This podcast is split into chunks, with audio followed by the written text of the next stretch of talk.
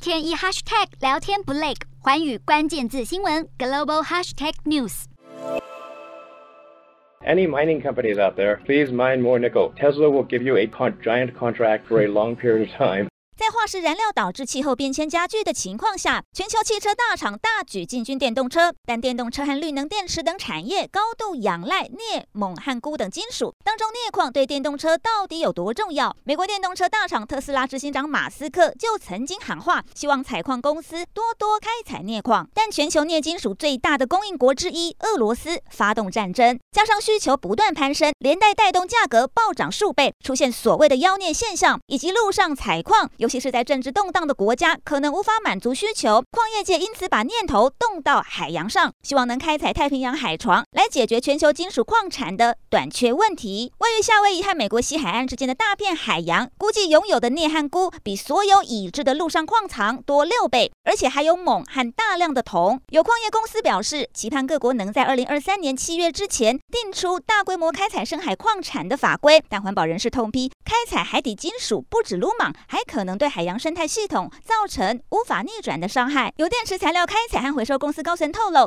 目前新矿产的开发速度跟不上攀升的需求，而且目前各国对金属的回收做得不够多。环保人士则是呼吁，采用回收和创新等方式来满足产业对金属的需求。深海淘金听起来吸引力十足，但想兼顾淘金和环境保护，可能还得再多多思考。